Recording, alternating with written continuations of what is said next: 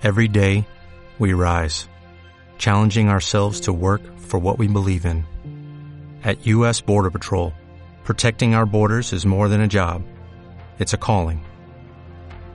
Agents answer the call, working together to keep our country and communities safe. If you're ready for a new mission, join U.S. Border Patrol and go beyond. Learn more at cbp.gov/careers. Bienvenido a Radio Libertad Constituyente. Un programa de análisis político para la acción, creado y dirigido por Antonio García Trevijano.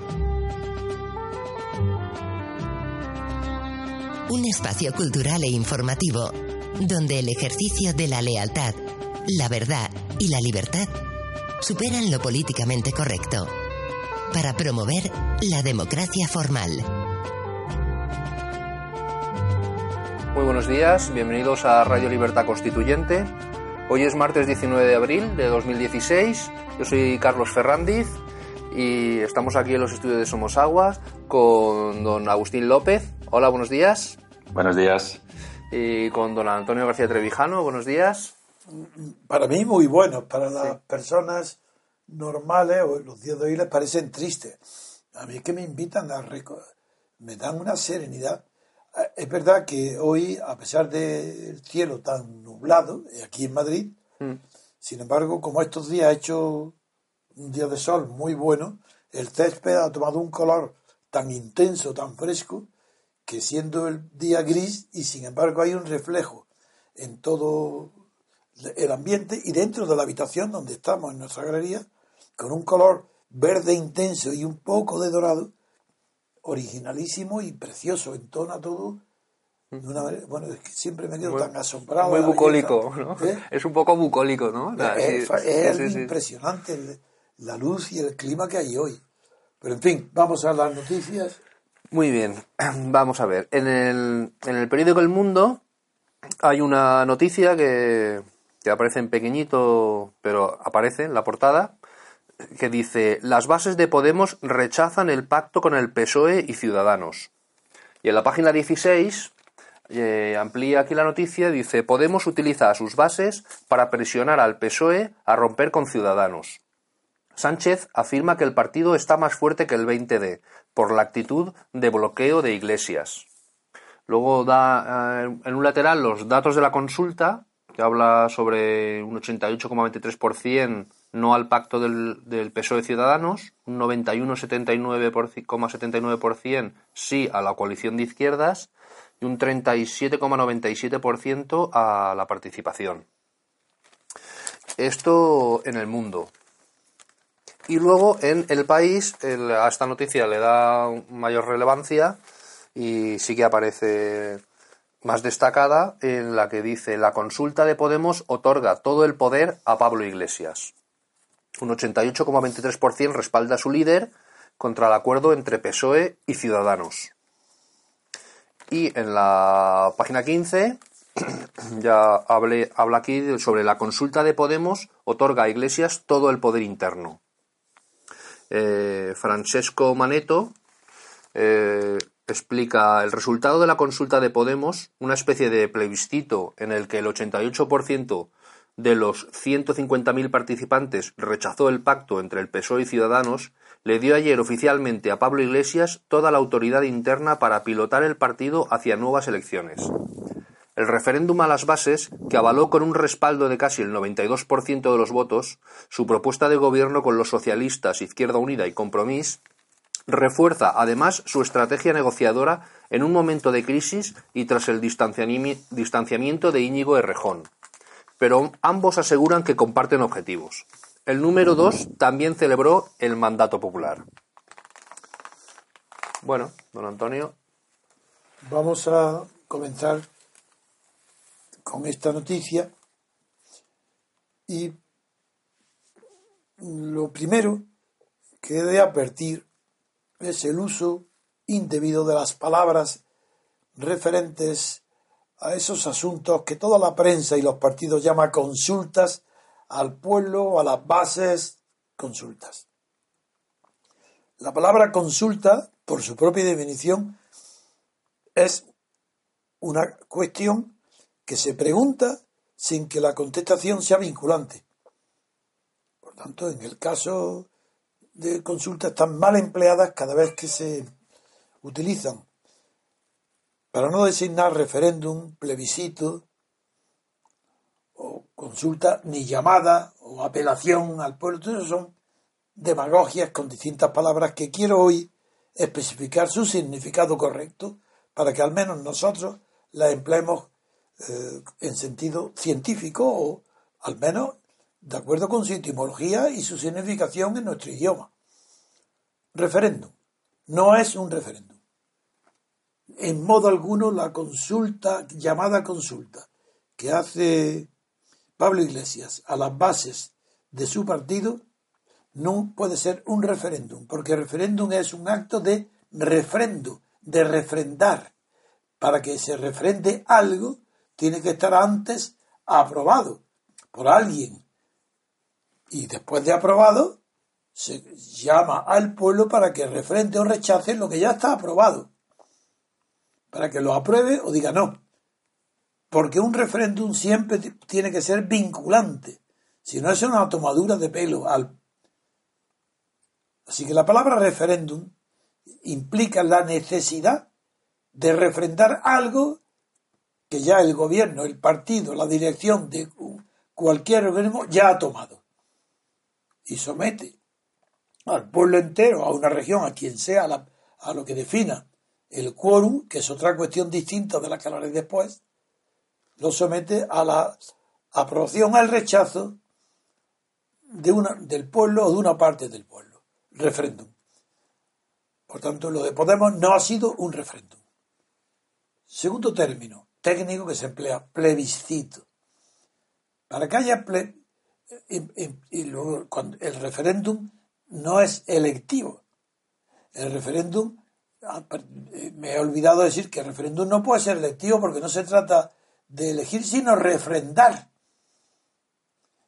Entonces, eh, se refrenda, se aprueba o se rechaza porque es un refrendo de algo que ya se ha tomado. En cambio, el plebiscito es distinto.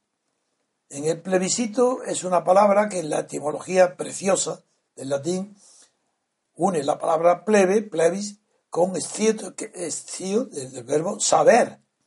Tanto el plebiscito es un saber de la plebe, un saber del pueblo. Es una palabra muy bella.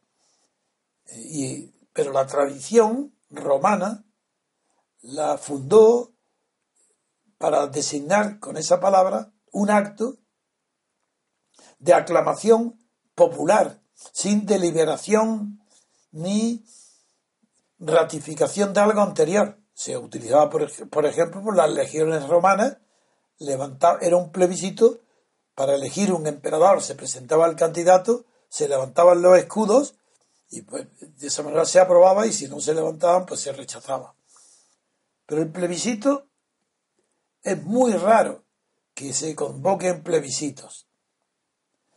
Y luego, común a, tanto al referéndum como al plebiscito, otra cuestión es la consulta a las bases o la, el sometimiento a una decisión de las bases que que sería vinculante, eso son, aparte de eso que ya llegaremos a examinar, en el referéndum y en el plebiscito tienen de común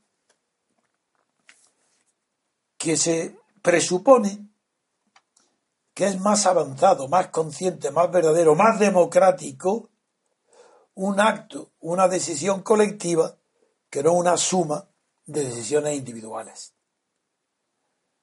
La, antiguamente, cuando no se habían inventado los sistemas de comunicación como los de ahora de Internet, no era válida una toma de decisión colectiva si no estaba precedida de una reunión donde se ven las caras, se delibera y se toma la decisión. Esa fue la democracia directa y la democracia asamblearia. No era todo el pueblo ateniense quien participaba en las decisiones colectivas, ni quien determinaba el quórum o parte del pueblo necesaria para estimar legítima y válida una asamblea. Los que asistían a la asamblea eran los únicos que podían participar en la elección o designación o aprobación de una ley o de una, o de una persona para un cargo. En Atenas había, cuando había en Atenas una población mayor, adulta, de 100.000 personas, habitantes con derecho a voto, sin contar los esclavos, pues a la Boulé, que era la asamblea, como estaba en una ligera colina, las personas ya de bastante edad, pues no subían y se quedaban sin subir esperando saber los resultados por curiosidad. Pero las personas que normalmente asistían a la Boulé, pues no pasaban de 7.000, un poco más de 7.000. Cuando es Rousseau el que plantea el tema de que la voluntad general no resulta del simple acto de votar, inspirándose en la antecedente de la asamblea en tiempos de Pericles, inspirándose en ello, Rousseau teoriza de que la voluntad general no puede sacarse de una votación que no haya sido precedida de una deliberación. Porque la voluntad deliberada, es decir, lo que ha sido previamente sujeto de deliberación, puede producir una voluntad general. Pero si no ha habido deliberación, no hay más que suma de voluntades individuales, personales. Y eso no tiene validez ninguna, ni para aprobar una ley, y mucho menos como para fundamentar en ella un referéndum. Un personaje muy célebre de la Revolución Francesa, que no era filósofo ni un gran pensador, pero inventó el calendario de la Revolución. Fabre de Englantín era, fue el secretario de Danton y fue ejecutado en la guillotina junto con Danton, acusado de haber falsificado Fabre de Englantín un decreto eh, modificando las condiciones de la Compañía de Indias. Eso también complicó luego a Danton, aunque él no estaba mezclado en ese asunto. Y fueron guillotinados junto Danton y como también Fabre de Englantín, junto con Camilo de Moulin también. Bien, pues hablo de Fabre de Englantín porque escribió una pequeña folleto sobre el referéndum eh, muy original, muy parecido en el estilo, en la forma y en la inspiración al folleto que hizo mm, el abate Sieyes sobre el tercer estado, que era preguntas muy sencillas y respuestas avanzando, avanzando, avanzando. Y en ese escrito llegó a la conclusión, el escrito fue motivado cuando se convocó un referéndum para que el pueblo se eh, pronunciara sobre la muerte de Luis XVI, de Luis Capeto, ciudadano Capeto, entonces le llamaron. Y Fabre de Englanten dijo que no, que no podía, no para salvar al rey, al contrario, para defender que se le condenara sin llamada al pueblo, porque esa es la palabra que entonces, tanto en Roma como en Francia, no se decía referéndum ni plebiscito, se decía ya apel, llamada al pueblo. Pues bien, consideraba que era, no era posible, que no era válido un referéndum sobre toda una nación donde votaran ese referéndum personas que ni se conocían, ni se veían, ni deliberaban, y diseminados es la palabra clase, clásica. Una voluntad no puede estar diseminada, porque sería una suma de voluntades individuales. Nunca sería la voluntad general. En, concreto, eh, sí ha servido esa tesis de Rousseau y de Fabre, y luego popularizada por Fabre de Englantín, ha servido para delimitar, precisar más los conceptos como hoy estoy hablando, para distinguir entre referéndum, plebiscito, consulta, apel, llamada al pueblo. ¿Qué es lo que ha pasado? Vamos ahora con este vocabulario preciso, vamos a ver qué naturaleza tiene lo que ha sucedido en la consulta de Pablo Iglesias a las bases de Podemos y cuál es el resultado. Antes, para poder ya estar seguros de que caminamos sobre suelo firme, antes tenemos que eh, conocer que, que Podemos, cuando hace esta consulta a la base, no fija un quórum. Las leyes de sociedad anónima o todas las leyes del mundo y, y todas las leyes políticas del Senado, lo habéis visto en las películas de Estados Unidos, lo que es la primera condición que requiere toda decisión en una asamblea es que se fije el quórum de asistencia para que sea válida. Bien, ese tema de legitimidad de una decisión colectiva, según el número, la proporción de asistentes con relación a los que deberían haber asistido con arreglo de la ley, no puede regir en los referéndums o plebiscitos cuando es una llamada al pueblo en general. Eso no rige en el caso de Pablo Iglesias porque las bases de Podemos fijan el, máximo, el, la militancia o los inscritos fijan el máximo de, de asistentes a una respuesta colectiva ante una consulta. Este, quiero decir que Podemos no estaba en este caso ante un referéndum popular ni un plebiscito popular. Estaba en una consulta a las bases. El quórum de asistencia ha sido bajísimo, pero como no está, como no está fijado, por muy alto que sea con relación, por ejemplo, al que se hizo en la Puerta del Sol, es que el quórum de los que han militantes que han participado entre los, la suma entre los que se han extendido y los que han votado que no ha sido apenas una tercera parte. Una regla que ha sido considerada como de oro desde la más remota antigüedad en las decisiones colectivas es que una vez que se sabe quién tiene y puede y tiene derecho a votar, por lo menos participe en la votación la mitad.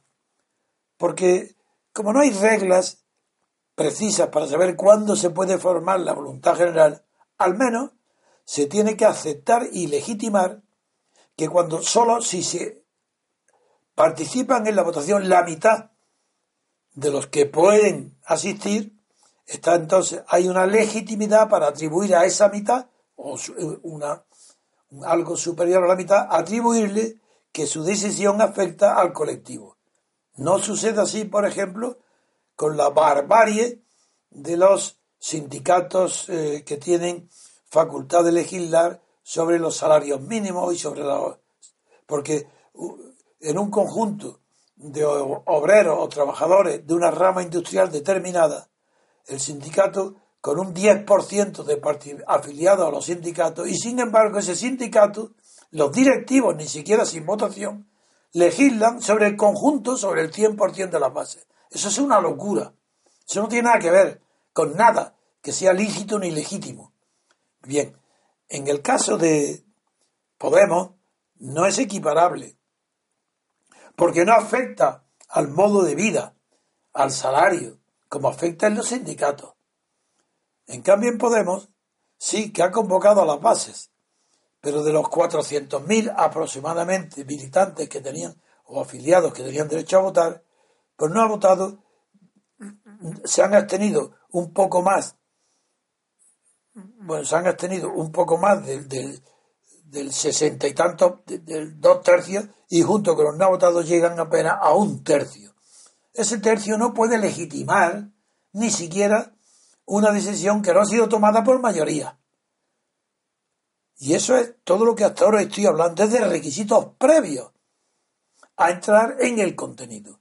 Ahora vamos a entrar en el contenido para examinarlo a ver si es lícito o ha sido una torpísima, sí, torpe, poco inteligente maniobra de Pablo Iglesias que se dirige a personas que están desalmados intelectualmente desarmados porque el alma no es intelectual y desarmados porque no tienen instrumentos mentales para enfrentarse con un tipo de preguntas como ahora vamos a ver. Es decir, que no... La primera pregunta, es que tengo, sí, sí, tengo aquí el, el país y, quería buscar la primera pregunta, no la veo ahora. La primera pregunta, ah, sí, ya lo tengo aquí. La primera pregunta dice, ¿quieres un gobierno basado en el pacto Rivera Sánchez? Pero qué locura es esta. ¿Cómo es posible que esto haya sido admitido como legítimo por las bases de Podemos? Esto es ya la brutalidad absoluta. ¿Cómo pueden admitir que el jefe de su partido les pregunte que si quiere un gobierno basado en el pacto Rivera Sánchez? ¿Sabéis lo que esto significa?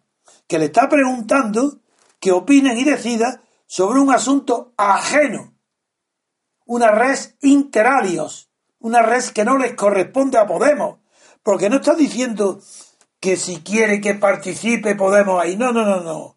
Claramente le dice, ¿quieres tú, militante o sí, o adscrito a Podemos? ¿Quieres tú un gobierno basado en el pacto Riveras Sánchez? Y dice, no.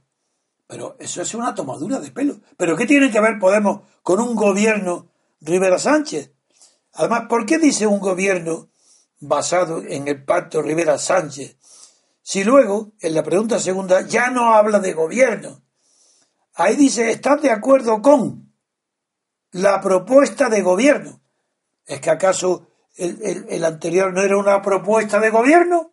Bueno, ¿cómo es posible que toda la prensa, todo, nadie examine la barbaridad que implica el insulto, el engaño, el fraude que implica estas dos preguntas a la base de Podemos. Que a la base de Podemos toleren que les tomen el pelo, que se rían de ellos, que los manejen como niños de teta, pero en este caso sin teta, porque la teta la, quiere buscar el Pablo Iglesias en el Estado. Pues bien, ¿cómo es posible que se admita como normal en un país con tantos siglos de existencia como España, donde ha habido una eh, inteligencia. no hablo de las figuras destacadas, pero donde está hay mucho hace siglos, por lo menos donde hay ya un, siglo o más, que hay gente que ha sido inteligente antiguamente y que hoy pues hay gente seria, formada en las, en las carreras técnicas, hay un gran nivel alto. Es verdad que en la humanidad está muy bajo el nivel, pero hasta el punto de que nadie diga que es un engaño, un fraude, que puede llevarse hasta los tribunales para anular esto. Pero esto, ¿qué, qué vergüenza es esto? Si esto es el timo de la estampita, pues el timo de la estampita está prohibido. ¿Por qué no se le prohíbe que haga alguien una pregunta diciendo, ¿quieres un gobierno basado en el pacto Rivera Sánchez? Primero, he dicho que es un gobierno, mientras que la segunda dice propuesta de gobierno. Segundo tema, ¿por qué en la primera dice pacto Rivera Sánchez y no pacto entre Ciudadanos y, PSOE? ¿Por qué ha confundido los partidos con el nombre de las personas? Mientras que en la segunda pregunta, cuando habla de gobierno, le llama de cambio. ¿Pero cómo gobierno de cambio? Pero si eso lo dices tú, la base ya lo tienen, la respuesta la tienen dada. Tú lo calificas. De cambio. ¿De cambio de qué? ¿A mejor, a peor? ¿A la derecha, a la izquierda, arriba o abajo? Pero que esto es de verdad es que da vergüenza de leer los periódicos españoles. Pero ¿cómo puede? Sí, porque, que, porque Pablo Iglesias haga con Podemos lo que le dé la gana allá a ellos. Pero que la prensa ponga en primera página como el país la noticia y sea incapaz de analizarla como yo lo estoy haciendo ahora, para decir que es un engaño, una mentira, un embuste, el timo de la estampita. Pero es que no lo ven, es que no lo saben, es que no saben tampoco la diferencia entre referéndum y plebiscito. Bien. Seguimos en el segundo. ¿Estás de acuerdo con la propuesta de gobierno de cambio que defienden? Podemos. Vaya, menos mal. En común también es Podemos. Y además en Marea, que esto, claro, ha tenido un, 91% de las respuestas han dicho que sí, de las respuestas de los que han participado que es aproximadamente una tercera parte, un 33% de la militancia. Este es los hechos. Ahora vamos a analizar los fines. Los hechos son estos. Un fraude, una mentira, una burla de Pablo Iglesias a sus bases. Fines. Primero, acabar con la posible rivalidad de Errejón. Afianzar su poder interno. A la prueba es que ahora ya todos los periódicos están hablando de que Pablo Iglesias consolida su poder indiscutible en el, como si antes hubiera sido diferente, pero ahora ya lo es. El Rejón, que por un lado eliminado. Ahora, Echenique, que era el que parecía que se oponía más a la pretensión personalista de Pablo Iglesias de tener un poder personal, mientras que parecía que Echenique quería más poder en las bases, un poder más abierto. Se acabó Echenique. Pero ¿quién le va a hacer, quién le va a toser a Pablo Iglesias después de esta maniobra? ¿Es que acaso este partido es democrático por ello? Pero si es que en los actos de manifestación de apoyo a Mussolini, a Hitler, a Franco, se ha tenido más plebiscitos que Flan. Es que hemos vivido, yo sigo estando vivo. Recuerdo, mi cabeza no ha cambiado nada. Pablo era un plebiscito diario. Millones de españoles arrastrando detrás de Franco, por no hablar de Hitler y de Mussolini, que fue la locura. La locura del 90% de la población detrás de ellos.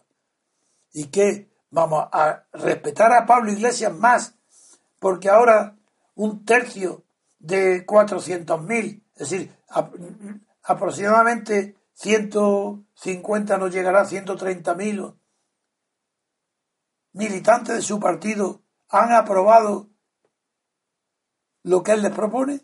Segundo punto. Hemos hablado del efecto interno. ¿Y el efecto externo cuál es? Pues el móvil principal. Porque el móvil interno estaba ya prácticamente asegurado. El rejón no tiene valor ni base para enfrentarse a una persona que lo ha humillado ante todas las bases. El rejón está acabado. Ese era un motivo secundario. El motivo principal era culpar al PSOE de que no había pacto con Podemos. Y todos tienen un pánico porque están bajo una creencia que a mi modo de ver es errónea, o al menos hipotética, o es una hipótesis. Todos creen que si se repiten las elecciones será tan desastroso para la opinión pública y para el votante, el elector, que tiene que acudir nuevamente a las urnas, que va a condenar al culpable de que haya nuevas elecciones. Eso no está, eso no está dicho en ningún lado. Eso no está escrito. Eso es lo que opinan quién. Los que tienen mala conciencia de que esto no es una democracia, el que piensa que esto es un horror, dice repetir otra vez. Esto va a castigar pero, pero ¿dónde está dicho eso? Sin embargo, todos lo creen a pie juntillas. Que si se repiten las elecciones, el culpable de no llegar a un acuerdo lo va a pagar el precio en las urnas. Bueno, pues ese también lo cree Pablo Iglesias, lo cual demuestra que no es muy agudo ni muy perspicaz. Sigue, la, piensa como todo el mundo, como un hombre vulgar, que no tiene pensamiento propio, en análisis propio. Entonces cree también que tenía que consultar las bases para que no se le culpe a él de no haber querido formar el gobierno con Sánchez ni con Rivera y que por eso él no es culpable. Y no es por eso ahora tiene la excusa, la, yo, las bases han dicho, yo no tengo culpa. mi partido ha dicho que no, que ese pacto no. Y, y sin embargo, tampoco en la respuesta de la base se puede incluir algo que no está en la pregunta. Porque recordaréis que en la pregunta primera no dice nada más que si quieres un gobierno de Rivera y Sánchez, pero ahí no dice y dentro Podemos. Tenía que haberlo dicho para que entonces hubiera tenido cierto interés. Así que todo es falso y mentira. El tema la jugada de Pablo Iglesias no es que le ha salido bien, es que está jugando como el billar le ponían la bola a Fernando VII. Es que está jugando con, con... Él es un niño de temperamento infantil, sus gestos, sus posturas, pero es que está jugando con niños más infantiles que él. Hay que ver cómo les toma el pelo, cómo hace lo que quiere. Y habiendo hecho una pregunta capciosa, no, ridícula, tonta, imposible de responder con sentido normal, pues hace, hace pues la segunda. Mm, con esto quiero desautorizar desde el punto de vista intelectual y lógico todos los comentarios que leo en todos los periódicos y las televisiones. Nadie ha enfocado de verdad como el timo de la estampita, como un fraude perseguible. Si fuera, si, si fuera de verdad una democracia, pero ¿cómo no va a ser perseguible que un partido en un sistema democrático que rija la que, que tenga reglas, leyes para fijar las reglas de juego, la, haga esas trampas, esas burlas del que tiene que elegir? Pues esto sería eh, la primera eh, conclusión eh, que yo sacaría, y no, que yo saco, que sacaría no, sacaría es una manera de hablar propia de los que durante el franquismo no se atrevían a decir la verdad. Por ejemplo, esto de sacaría, o diría, yo diría, era la costumbre que introdujo Tierno Galván bajo el franquismo porque tenía miedo de pronunciarse sobre algo concreto. Y se diría, yo diría, y cuando lo decía delante de mí, yo siempre decía, pues dilo, ¿quién te impide decirlo? Claro. Siempre yo diría, y yo lo siempre, y por, dilo, no, ¿quién, te, ¿quién te lo impide? Pues esa es la costumbre ha quedado todavía. Y todavía se dice en España, yo diría, claro que es verdad que mejor que hablen así, porque yo si, yo, si yo no dijera yo digo, yo no estaría condenado al ostracismo. Si yo hablara diciendo yo diría, pues sería un personaje como todos los demás. Sería un intelectual mediocre como los demás. Porque es mediocre el intelectual que está lleno de temor. Es imposible que nadie, ninguna persona que utilice o recurra a su cerebro, a su inteligencia, para expresarse en público y no emplee los términos, los verbos y las palabras adecuadas, esa es una persona, es un cobarde y, la cobardía es tan interiorizada que su cabeza no puede producir pensamientos valientes. El pensamiento que produce una cabeza atemorizada es un pensamiento cobarde. Y la socialdemocracia que hoy está de moda, no solo en España, sino en toda Europa, pero en España más que en ningún lado, es producto de la cobardía. Cobardía ante Franco ha producido una fábrica de socialdemócratas. Y luego, esta monarquía, eh, con, el antifranquismo como moda, ha producido otra fábrica también de socialdemócratas. Y todo lo que hoy en España se lee en los periódicos y en los libros es producto de la cobardía, cobardía intelectual, incapaces de decir lo que se está viendo. Yo estoy viendo hoy ahora mismo, en donde estoy sentado, que está lloviendo. Veo las gotas caer, las veo sobre el césped. Bien, si yo digo, señores, en este momento está lloviendo inequívocamente, no me equivoco. a la gente le molesta, dice, así no se habla. Tendría que decirme, yo creo, creo que está lloviendo, me parece, yo no me he mojado todavía. Bueno, ese horror es el lenguaje típico de la España de hoy del cobarde. Cobarde, hablo de los intelectuales. Yo, no, yo estoy hablando ahora de quién. Pues de los catedráticos de universidad, pues probablemente el 99,99%, porque no, porque no, si digo el 100% dirán, hombre, está exagerando, alguien habrá valiente. Digo, sí, a lo mejor hay de cada 100 un cuarto de hombres, porque los cobardes son cuartos de hombres, no medio hombres. Como decía Ortega, de los diplomáticos. Cuando, en la alabanza que, hacía de, de Maestanza, de un diplomático, amigo suyo, decía que los diplomáticos eran medio hombres. Bueno, yo digo hoy que el intelectual y catedrático en la Universidad Española y los periodistas de todos los periódicos y, los, y, también los tertulianos de todas las televisiones y todo el que habla en público hoy es un cuarto de hombre. Y de la mujer no hablo porque no estoy costumbre, no tengo costumbre de hablar más de las mujeres porque todavía me quedan residuos posiblemente del machismo que existiría en mis bisabuelos.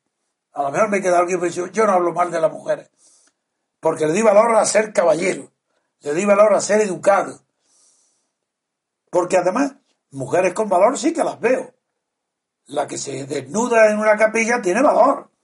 La que hace sus necesidades en la calle tiene valor. Ahí, en las mujeres sí veo que tienen valor. Los hombres, hasta ahora yo, los hombres que, que están en la prensa, que tienen nombre público, carecen en España de valor. Y un intelectual sin valor produce pensamientos sin valor, que no sirven para nada, nada más que para engañar a los demás. En fin, con eso termino y le doy la, unas, si quiere Agustín, un pequeño tiempo y enseguida pasamos luego a las noticias internacionales. Agustín. Sí, poco, poco que añadir. Si acaso resaltar eh, el papel que ha tenido Podemos como una decepción para los movimientos sociales de los indignados, ¿no? Un movimiento, bueno, yo creo que era legítimo como respuesta a la proletarización y el empobrecimiento de la sociedad y que lo están canalizando hacia una vía, hacia una vía muerta. La pregunta, lo que usted dice, una broma, una broma solo superada por la pregunta del que fue la burla del, referéndum de la, de la OTAN. y yo creo que, sí. Y yo creo que ahora hay un riesgo de que surja realmente un 15M verdadero. Estamos viendo en Francia, a pesar de que los medios de comunicación generalistas están tapando las movilizaciones de millones de personas que está viendo en Europa, y yo creo que hay el riesgo ahora de que salga un 15M verdadero y que elimine eh, del escenario político a un partido tan, tan ambiguo. Otro punto que me gustaría comentar con ustedes, eh, ¿hasta qué punto el hecho de tener 400.000 personas del que únicamente dispones del mail y son amigos en Facebook, eso te da autoridad moral para conducir un partido? Yo tengo un amigo que tiene blog de farmacia, tiene 550.000 seguidores. Tiene más tiene más. Y es algo tan específico, puede entrar cualquiera. Blog de farmacia que miren en Facebook. 500, 550 mil seguidores. Bueno, es que hoy día hay, hay, hay mecanismos y hay formas para, para, para, conseguir un buen posicionamiento en las redes sociales. Entonces, esto, no sé, esta nueva democracia no habíamos visto nunca, ¿no? no, no, no yo puedo votar, tengo el mail, me apunto a Podemos de Facebook y ya soy uno más. Hombre, habrá que establecer algún yo sigo, criterio. Sigo con cierta atención no le doy tanta importancia a lo que está sucediendo en Francia, pero lo sigo. Pero lo que está pasando en Francia no. Sí, se le llama indignado porque también fue un francés socialdemócrata el que escribió aquel librito ese donde se llamaba Indignados. Pero no, no siguen desde luego el camino español. Pero no hay riesgo. No hay riesgo ninguno. Ojalá fuera verdad. Porque todo lo que sea verdad, bienvenido sea. Si por, no hay nada peligroso si es verdadero. Lo verdadero no es peligroso. Porque es que lo verdadero, ¿quién puede querer vivir fuera o lejos de la verdad? Nadie. Nadie es decente. Sin riesgo no hay ninguno. En fin, vamos a pasar a con un descanso musical a las noticias de exteriores, que Agustín nos va a ilustrar sobre todos los acontecimientos derivados de, a partir del referéndum holandés rechazando el tratado de la Unión Europea comercial con Ucrania, los cambios de gobierno, la crisis de gobierno en Ucrania y la situación en, en, las provincias del este, también en Crimea, ha habido también estos días algunas mm, nada, eh, cuestiones y sobre todo luego la situación de Putin, si es que tiene referencias, porque hemos intenté también que hoy estuviera el, nuestro corresponsal en Moscú y, no, y hoy no podía. Muy bien, hacemos una pequeña pausa y volvemos enseguida. Estás escuchando Radio Libertad Constituyente. Recuerda que también puedes consultar e informarte a través de nuestro sitio web en www.diariorc.com.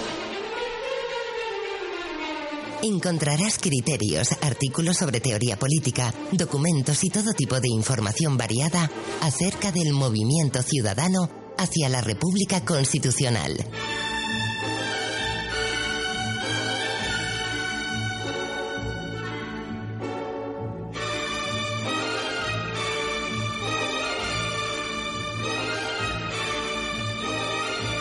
Estamos aquí de nuevo queridos oyentes, y ahora le doy la palabra a don Antonio Sí, porque la segunda parte de la emisión de hoy queríamos dedicarla y queremos dedicarla a las noticias procedentes de países extranjeros. Y, y como quedé insatisfecho de las exposiciones, de los análisis, de las noticias con las que fuimos comentando día a día los acontecimientos eh, europeos a partir del referéndum en Holanda, por el que dijo no a un acuerdo de la Unión Europea con Ucrania, un acuerdo comercial, la renovación del acuerdo, como dijo no. Desde entonces se han precipitado acontecimientos y sigo con muchísimo interés, he seguido con más interés las cuestiones de eh, Reino Unido, que es la repercusión que, que tuvo este no al referéndum holandés, la repercusión que tuvo en el Reino Unido y la unión entre el Nexit, cuyos, puesto que los promotores del no de Holanda al acuerdo con Ucrania son los mismos que están preparando y trabajando desde hace tiempo para provocar la salida de Holanda de la Unión Europea y están enlazados con los mismos promotores de, la misma situación, sacar al Reino Unido de la Unión Europea. Eso por un lado. Y por otro, las noticias y las complicaciones que los refugiados han causado a Merkel, eh, a la política de Merkel, que está en capas muy bajas de, de popularidad, unido también a la situación que tú conoces, Agustín, muy bien, mejor desde luego que nosotros, en los países de la Europa Oriental, especialmente, claro, de, de, Minsk y de Moscú. Pues me gustaría eh, que con el tiempo que quieras y con absolutamente calma, no tenemos ninguna urgencia, pues nos introdujera un poco más profundamente en esta situación compleja que vive la Unión Europea, que está en horas muy bajas, no solo porque no funciona el asunto de los refugiados ha, venido a ser como una puntilla, sino que incluso la popularidad de Merkel ha, bajado notablemente, no solo por los, por, los acuerdos con Erdogan, sino que las últimas noticias sobre que hemos comentado aquí eh, con Erdogan complican la situación muchísimo en todo y en Rusia por la también eh, la amenaza que hay también en Rusia de una presión que, para Moscú sería bastante intolerable del mundo musulmán dentro de la frontera de Rusia. Agustín. Bueno, el, referéndum que, que, hubo hace unos días, a pesar de ser un referéndum no vinculante, sí que ha puesto encima de la mesa pues el problema que tiene Europa, con, un, con una guerra civil que tenemos en el corazón de Europa y digamos que había pasado a un segundo plano, pues por, o había quedado un poco nublado por la crisis de los refugiados, por el conflicto del Oriente Medio, el tema del Sahel o los atentados en, en Francia y Bélgica. Eh, bueno, ha votado el 32%. De nuevo volvemos a la regla de oro del tercio, don Antonio. Vota el 32%. Siempre la tenemos, siempre está Siempre la tenemos, sí, sí, sí. El 40% votó afirmativamente y un 60% negativamente. Y bueno, aquí todo el mundo ha metido mano. Hemos visto que la Open Society Foundation de, George Soros eh, abogaba por el sí, financió, no sé si con 200 millones de dólares. Nigel Farage, eh, ponía páginas en The Telegraph, en el diario holandés principal, a favor del no. El Departamento de Estado americano apoyaba el sí. Entonces, eh, bueno, digamos, aquí el gran triunfador es Putin, porque claro, eh, Ucrania se quería ir con Europa y ahora Europa le da calabazas. Y, China, porque China ha comprado el 7% de las tierras buenas de, Ucrania. Entonces, eh, bueno, el primer ministro holandés, este Mark Rutte, el otro día decía en televisión que él hizo una campaña a favor del sí y decía que, claro, que con un 60% de nos que no se podía seguir adelante. Sin embargo, el referéndum este no es vinculante. Y la, oposición, el Partido Laborista, Samson, eh, decía lo mismo, que un 60% no, no podemos ir adelante, pero también decía, somos un país comercial y votar sí no implica que Ucrania se vaya a adherir a la Unión Europea, simplemente son acuerdos comerciales. Eh, yo creo que es una humillación para los ciudadanos ucranianos que han estado luchando por acercarse a Europa y ahora, ahora Europa no los quiere. Eh, tenían la esperanza de poder viajar a Europa. En Ucrania se está viviendo una situación realmente muy complicada. Yo estuve la semana pasada y realmente en Kiev no. En Kiev no se nota absolutamente nada, a pesar de que bueno, todo está en venta por unos precios eh, realmente ridículos por la, por la devaluación de la grivna.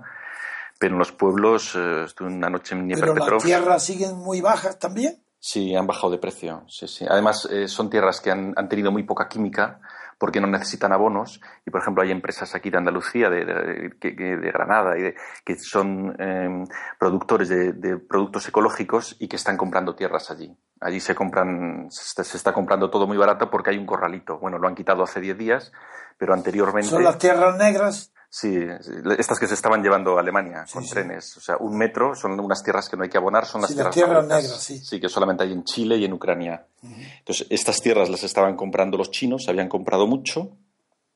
Y Pero no el terreno, sino la tierra, si llevaban la tierra. No, no, no, no. China compra el terreno. Porque ah, así como en Bielorrusia, sí, en Bielorrusia no permiten comprar terreno, los chinos también quisieron venir a Bielorrusia, pero ahí lo que te hacen es un alquiler por 99 años. Claro. O sea, Lukashenko no, no quiere vender las tierras.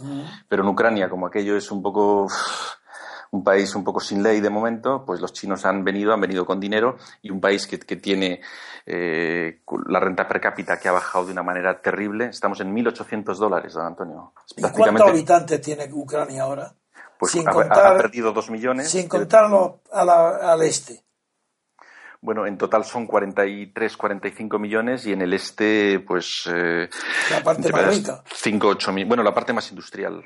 La parte más industrial. Sí, sí, sí, pero, pero es una industria que tampoco es competitiva a los estándares eh, europeos. Sí, sí, que esta industria le habría venido muy bien a Alemania. Bueno, ahí están, por ejemplo, los Antonov, toda la zona.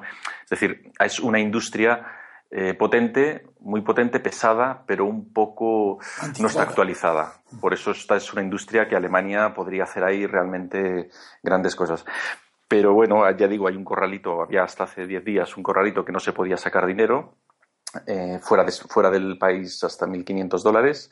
Entonces, bueno, toda la gente que tiene a los hijos estudiando fuera, por ejemplo, tú tienes dinero en el banco, pero no puedes sacar el dinero, con lo cual se está vendiendo todo. Kiev está lleno de carteles, vendo el piso en dólares, vendo el piso en dólares, y realmente, bueno, se está haciendo el agosto allí. Estamos haciendo el agosto en pleno. Una pena porque...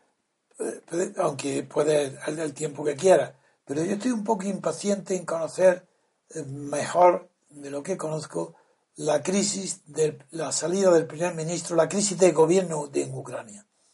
Bueno, hay por lo que se dicen eh, que obtener fuentes, eh, fuentes eh, informativas solventes en Ucrania es muy complicado, porque Petr Poroshenko tiene su, su canal, tiene el canal 5, es, es, muy difícil. Pero, por ejemplo, de Poroshenko se sabe el origen de su dinero que hay ilícito, sí.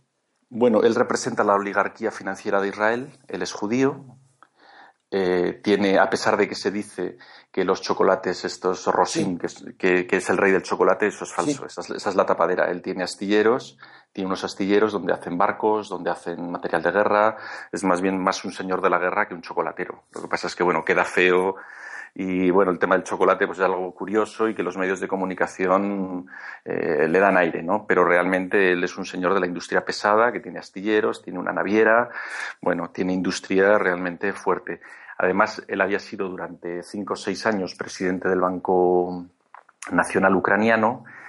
Eh, ya digo, él es de origen hebreo, entonces, bueno, todo esto viene financiado, viene un poco apoyado por la élite financiera internacional de Israel. Entonces, Arseny Yatsenyuk también es también es askenazi, también es eh, también es judío, pero bueno, él, el, primer ministro que dimitió el, antiguo, sí, el antiguo ah, también. Eh, yo he buscado y no he encontrado una frase que leí en El País de una crítica rotunda del primer ministro culpando a, al Median, a los que dieron el golpe de Estado, de la situación catastrófica de Ucrania, el que dimitió. Lo he buscado y no encuentro. ¿Tú sabes algo de eso más? De la crítica que, viene, que yo leí en un párrafo de cuatro líneas bueno, es que eh, Yatsenyuk es una persona muy válida. O sea, él ah. estaba muy, muy, por la separación de poder. Es decir, eh, en, en, Ucrania hay mucha corrupción. Él manejaba la Agencia Nacional de Privatizaciones.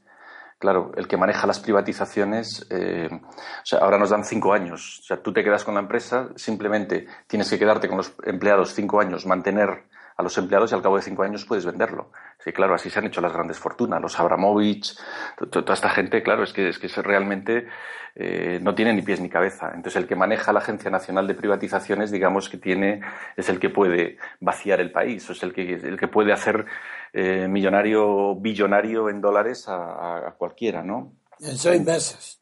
Sí, sí, claro, sí, sí, porque los requisitos realmente es mantener el personal cinco años. Pues bueno, son sueldos sí, pero es que los acuerdos con las grandes potencias mundiales lo hacen eh, para y, se legalizan a los cinco años. Correcto. antes el acuerdo está hecho anteriormente. Y el dinero de tanteo y derechos preferentes para la adquisición a los cinco años se hacen ya, se comercializan antes. Esto lo estudia bien esta Naomi Klein en su libro este, la, doctrina del shock. Ella tiene la teoría de que en, que en Polonia, cuando el sindicato Solidaridad eh, se vació el país, pero a extranjeros. Sí.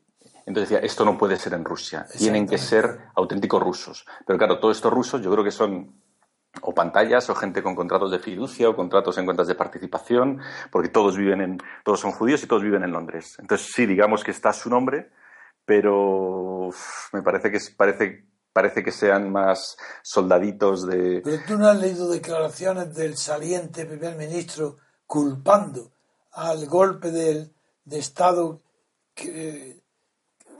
Bueno, es que el, empobrecimiento de, Ucrania es obvio que fue por el Maidán. Eso lo dice Yatsenyuk y lo dice todo el mundo. Es, un hecho absolutamente obvio.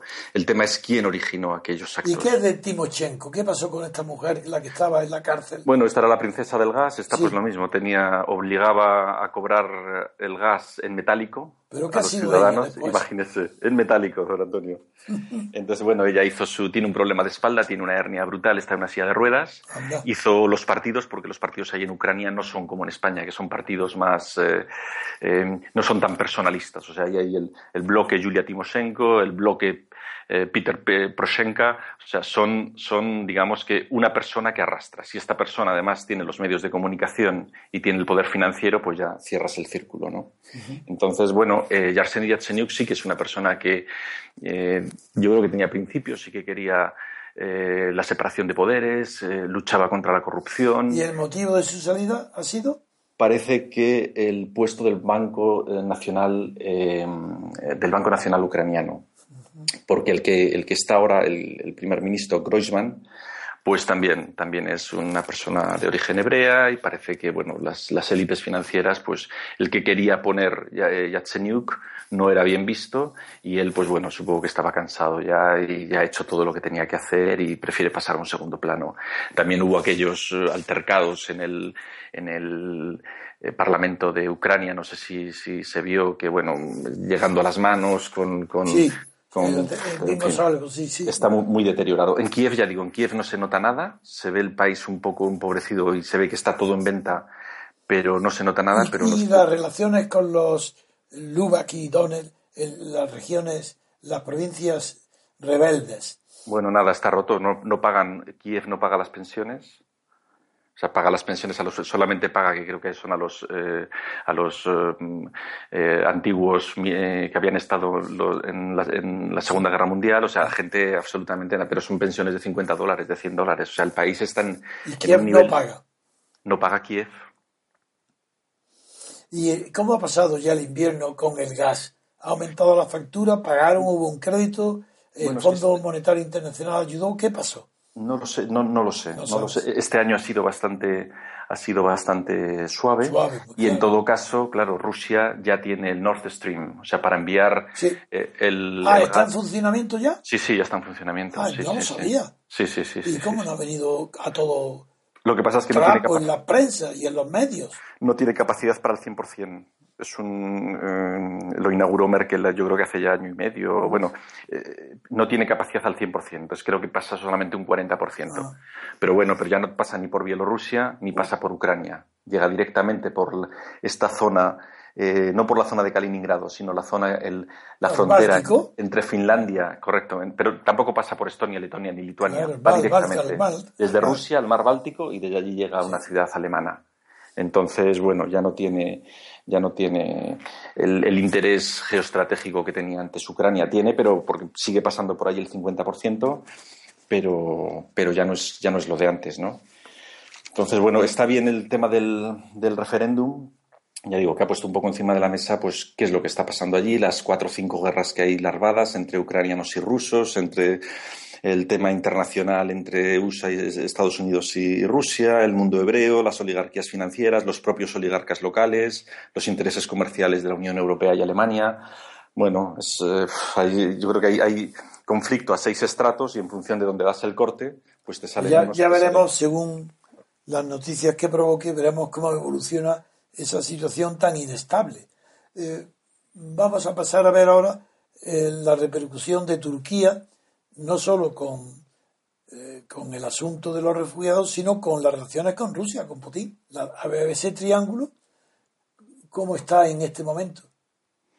Bueno, Turquía, así como Chipre, es uno de los destinos principales de los turistas rusos y esto ha bajado de una manera tremenda. De hecho, había mucho ruso que tenía en Antalya, por ejemplo, que es la ciudad principal de descanso, donde hay un aeropuerto tremendo y hay vuelos prácticamente desde Moscú mañana, tarde y noche. Hay mucha gente ha comprado viviendas y hay, muchas relaciones comerciales. Asimismo, los turcos son muy buenos en la construcción. En Rusia no lo sé, pero desde luego en Bielorrusia prácticamente el 80% de la construcción la llevan los turcos. Es gente muy trabajadora gente que, bueno, siguen viviendo en los barracones, estos, los propios um, operarios viven en los barracones y te levantan un... Pero cuando hablas de bueno en la construcción, ¿te refieres a obreros? A obreros, sí, sí, ah, a obreros. Sí, es sí, que si no piensas en empresarios de la construcción. No, me eh, bueno, son empresarios también, porque ellos, eh, serbios y turcos, son los que, por ejemplo, en Bielorrusia, serbios y, turcos son los que llevan el 80% o el 90% de la construcción. Vienen los propios operarios, vienen los arquitectos, vienen todos, viven en los barracones y en seis meses te levantan unos edificios y barrios completamente nuevos de un día para otro. O sea, en ese sentido, las relaciones económicas con Turquía son muy fuertes. Eh, pero claro, la postura de Erdogan es muy ambigua también entonces, eh, el otro día un, el, este de, Telesur, el de Venezuela, decía que el, recibimiento que le hizo el año pasado la reina Isabel II a Erdogan nunca se lo había dado a un, a un mandatario extranjero. ¿Y quién, quién, fue a quien recibió? ¿A la reina? Eh, la eh, Erdogan fue a Londres y el recibimiento que se le dio decían que bueno que hacía 50 años que no se recibía así a un mandatario extranjero. Es decir, que bueno, Erdogan está en, un momento ahí bastante, en un momento, eh, una situación complicada, que además ahora con el conflicto de Nagorno-Karabaj se está complicando. Sí. Porque el tema del Cáucaso siempre ha sido una zona, la zona que está entre el Mar Negro y el Mar Caspio, siempre es una zona eh, con muchas etnias, con muchas religiones. Bueno, Catalina la Grande ya decía. Ha sido un conflicto grande para los zares de la antigua Rusia. Rusia. Entonces, bueno, dicen que la seguridad de Rusia está en el Cáucaso. Y ahora, pues, Nagorno-Karabaj ya son armenios, pero que tenían, antes pertenecían a Azerbaiyán. Bueno, ha habido ahí unas escaramuzas hace dos o tres semanas, ha habido ya varios muertos. Había 800.000 desplazados del conflicto que hubo hace 20 años. Entonces, eh, bueno, el tema de Nagorno-Karabaj vamos a ver cómo evoluciona también, pero esa es, otro, es otra herida que tiene, que tiene, que tiene Rusia, porque parece que el, el, régimen separatista, que es el, actualmente el que, el que manda en, en, Nagorno-Karabaj, pues también parece que se está radicalizando. Yo estoy un poco. extrañado, aunque sé que la paciencia de los rusos es tradicional, pero estoy un poco extrañado de que Putin no haya eh, todavía eh, hecho nada contundente contra Erdogan. Todavía estoy extrañado. Porque hay que ver el, las ofensas tan graves que ha cometido Erdogan contra Rusia, contra Putin.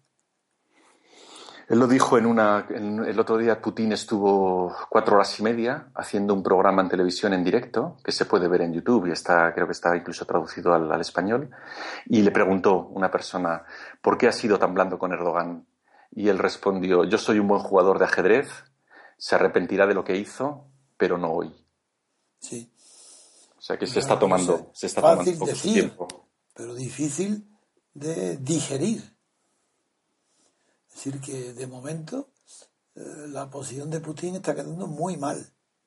Bueno, pero tiene un. Ahora mismo no hablo porque me lo has sugerido tú mismo. El recibimiento en Inglaterra a Erdogan, ahí hay también una manifestación de hostilidad a Putin.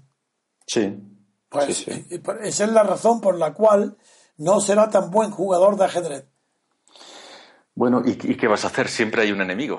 No, Las potencias no, no. occidentales, Quiero lógicamente, quieren que rodear a Putin Rusia. tenía que haber hecho, no, no digo una guerra, pero tenía que haber hecho una demostración de fuerza ante Erdogan. Que pasa es que parece Pero la debilidad en su respuesta es la que está envalentonando no a la reina de Inglaterra ni, a, a- ni a- al Reino Unido, sino la Unión Europea, Alemania, todo a Putin, que, ha- que va acertando en todo, lo- donde interviene gana y la opinión pública mundial está cada vez peor en contra de él. Claro que sea, será también porque está ganando. Lo que pasa es que el poderío militar de, de Rusia es muy fuerte terrestre y es muy fuerte a nivel intercontinental, pero parece que en Siria se estaban quedando ya sin repuestos, con poco personal. Ah, ah, esa O noticia sea, sí que importa. Eso ahí sí que importa. O sea, no tenía, no tenía un talón en blanco para hacer lo que También me encontré que fue una prueba de debilidad la confesión del ministro de Asuntos Exteriores de Putin Lavrov. de, sí, de que se estaba ocultando eh, en la importancia tan grande que había tenido la intervención de la aviación rusa en las conquistas de territorio en Siria por parte del gobierno del Assad. Eso también lo vi yo como una prueba de debilidad de Putin. Decir eso. Bueno, Porque- e- ellos tampoco quieren arrasar el país y llegar hasta Irak. Ellos no, no, yo creo pero que, que, con- se callen, que no, que, no, que, no, que no digan, es que no, no, pues que se callen, que no digan nada. Tienen más potencia no diciendo que ellos han contribuido a algo, callados tienen más potencia que diciéndolo, porque diciéndolo lo que revelan es aquello que no hacen.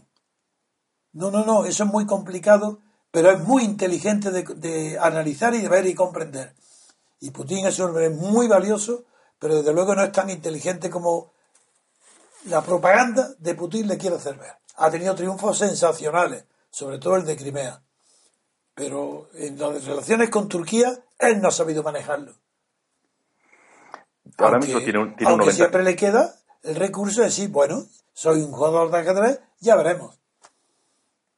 Él tiene un 90% de. O sea, él, él lo, que, lo que quería lo ha cumplido. Que, eh, él tiene un 90% de seguimiento de la población. O sea, Ah, eso sí. Le vota a todo el mundo. De eso no tengo duda ninguna. Pero eso es po- poco de fiar. La- las Ya. poblaciones interiores son volat- y cambian de opinión a la misma velocidad que el fuego devora un bosque. Eso de momento está muy bien, pero eso no es de fiar. Sí, pero él en Siria, digamos que ha salvado los muebles. Es decir, él, él ha salvado su, su base eh, marítima de Tartus, a- man- mantiene a, a Al-Assad en, No, en no, el gobierno. si, si pues- no hay duda pues ninguna, no- si no hay duda ninguna que yo defiendo y me alegro mucho de los triunfos de Putin, porque además Europa lo necesita. Pero, pero es verdad que yo veo, yo creo que conozco muy bien la psicología del poder y sé muy bien interpretar, porque conozco muy bien la historia, quiénes son los gobernantes que tienen valor y los que no tienen. Y cuando se presume de algo en relaciones internacionales, es una prueba de debilidad, pero enorme, que no falla nunca. Si en el interior se puede hacer lo que se quiera, pero hacia afuera, decir que la prensa y las potencias extranjeras no reconocen lo que hemos hecho y estamos haciendo, el tanto por ciento tan enorme que nos corresponde en las victorias terrestres del ejército del Assad, gracias a la destrucción masiva que la aviación rusa está haciendo de las resistencias de los rebeldes sirios, eso es una prueba de debilidad internacional. Es que no es lo mismo. Cuando un país está en guerra con algo, no tiene nada que ver. Las reglas de la propaganda interior se parecen en nada a las reglas de la propaganda exterior. Y Hitler es una de las pruebas de ese error monumental que implica la propaganda hacia afuera. Eso es absurdo. Eso es de niño. Dentro sí, dentro opera. Porque el miedo al poder es tan grande que su propaganda siempre tiene éxito. Pero hacia afuera, propaganda hacia el, al exterior, eso es absurdo, ridícula. No, eso lo sé que es una regla de oro. Ahora bien, Putin bien tendrá sus jugadas, no lo dudo. Y es un hombre inteligente, que está triunfando muy bien para en el interior. Se ha ganado la opinión pública totalmente. Sus triunfos son indiscutibles. La prueba de Kiev, de Crimea, ahí la tiene. Pero en cambio, yo no olvido nunca que en el asunto de las provincias del este, que quieren ser autónomas, quisieron ser igual que Crimea. Y en eso fue Putin el que le dijo, no, no, no, seguir a Kiev. Y esos son errores muy grandes, pero muy grandes. En fin, bueno, eh, tú, Agustín, puedes añadir todo lo que tú quieras. El tiempo tienes. Bueno, básicamente un poco esto, ya le hemos dado un repaso ¿no? a lo que, a un poco la situación como, como está. Además, yo querría poner un poco de manifiesto el tema de la, de la, la crisis económica que se está viviendo, que muy bien para los inversores extranjeros, pero realmente la población local las está pasando canutas. Se refiere a Ucrania en Ucrania, pero bueno, en Rusia también un poco, en Rusia y en Bielorrusia también. el rublo, yo conocí el rublo bielorruso a 3.000 y ha llegado a estar a 25.000. Ahora parece que se está recuperando un poco a medida que el precio del petróleo está subiendo. Hoy estaba a 20.000, pero, pero bueno, y la grivna lo mismo, estaba la, moneda ucraniana, estaba a 2 o 3, eh, un dólar estaba a 3 y ahora está a 25. Es decir, es que eh, el poder adquisitivo es una devaluación brutal, o sea, los intereses allí pedimos un crédito al 40% los planes de empresa los hacemos a dos, tres años porque hay que recuperar la inversión en tres años. Aquí, con la represión financiera que estamos viviendo, que absolutamente los negocios no te dan más de un 2, un 3, un 4%, claro, es que Ucrania ahora mismo es el, es el paraíso ¿no? para, para, para invertir. Pero el, reverso de la moneda es el sufrimiento de la población local. Ya digo, no tanto en Kiev, pero los pueblos están, están los pequeños oblas, las otras eh, regiones están muy empobrecidas. Bien, eh, pues no nos queda nada más que ver. No, ¿Vas a quedarte ya en Barcelona? Sí, sí, sí. Yo estoy en Andorra, pero mañana bajo a Andorra y ya. Pero ¿Estamos en Andorra. ¿El día 23 estarás allí? Sí, por supuesto. Uy, qué bien, qué alegría. ¿Y la conferencia del día siguiente, del 24? Me he reído hoy porque en los comentarios el equipo es tan entusiasta que, claro, sabes que van a retransmitir la conferencia y la van a retransmitir tanto en vídeo diferido como en directo. Y por el periscope, a ver cómo funciona no la yo, No sé, estoy diciendo, a ver, pero también ya de broma, eh, con Elena comentándolo, eh, eh, con Elena digo, bueno, pues lo único que nos falta es retransmitir el día 23, en la inauguración de nuestro stand, de nuestra agenda, retransmitir en directo en la radio, en la gente que llega, la, dice el señor Trevijano, saca el bolígrafo, ah, va a dedicar un libro, como si fuera un partido de fútbol. Se han reído, claro, figúrate. Bueno, va a ser un día bonito, va a ser un día bonito porque son todos los libros nuevos. Eh, bueno, la primera entrada en Barcelona no fue un poco problemática. No, pero esta vez es legal, esta vez vamos bien. Es una fiesta bonita el día de San Jordi. Y las fotografías que he visto es que son de verdad y maravillosas como lo han preparado. Va a ser un día bonito. Hay que invitar a todos los, todos los seguidores asociados que vengan Valencia, Santander, País Vasco, eh, mm, Castellón, ya me han dicho que van a asistir varios. Y eh, de aquí de Madrid también alguien va. Y va a ser bonito, claro que sí. Es una fiesta Yo tengo mucha ilusión por los libros. Es que para un autor ver reunido en una nueva edición siete de sus libros, ya es algo emocionante, porque está ahí, una parte de mi vida está ahí. Además estaban agotados, había demanda. No, hace, muchos años. Estaban algunos descatalogados. Sí, sí, sí. Bueno, pues nada más, Agustín. Muy bien.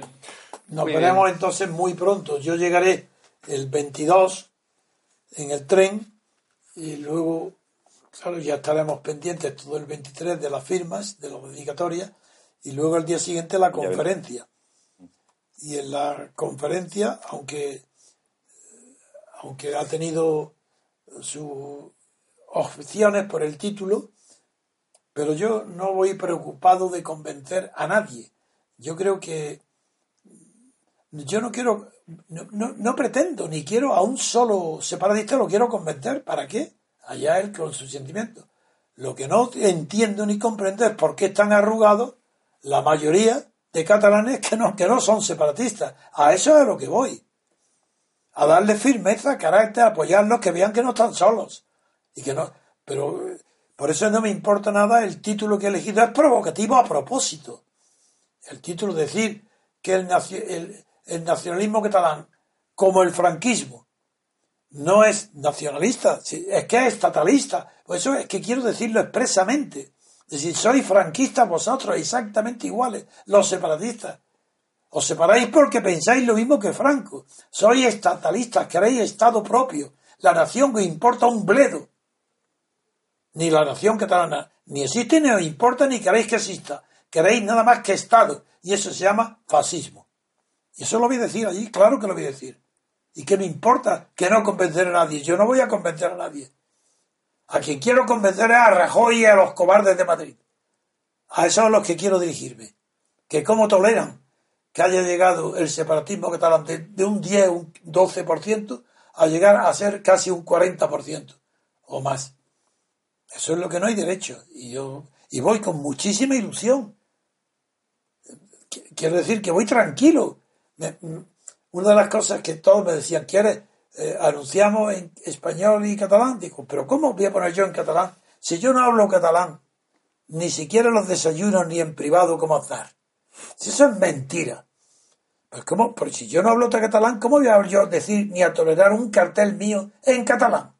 Si yo voy a Cataluña, voy a España, a un trozo de España, y voy a hablar en español. Y quien no me entienda o quiera hablar en español, peor para él. Yo hablaré en español, sea donde sea.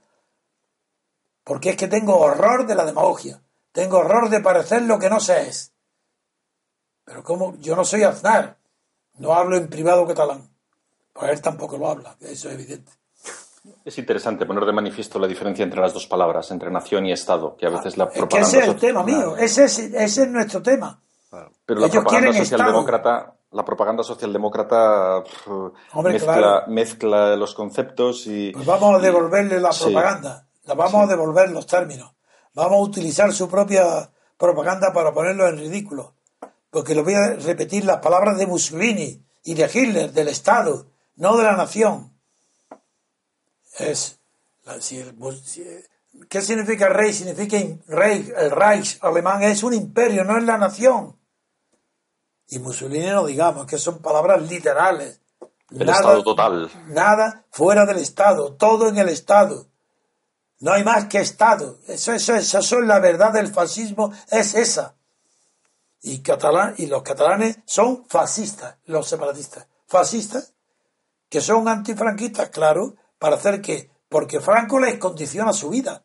Quien les dicta la vida al catalán separatista es Franco, desde la tumba, le está diciendo hacer lo contrario que yo, hacer lo contrario que yo. Y el catalán separatista no piensa. Es Franco el que le dice haz lo contrario que yo. Ya está, ya pensó. El pensamiento es el de Franco. Y eso lo voy a decir allí.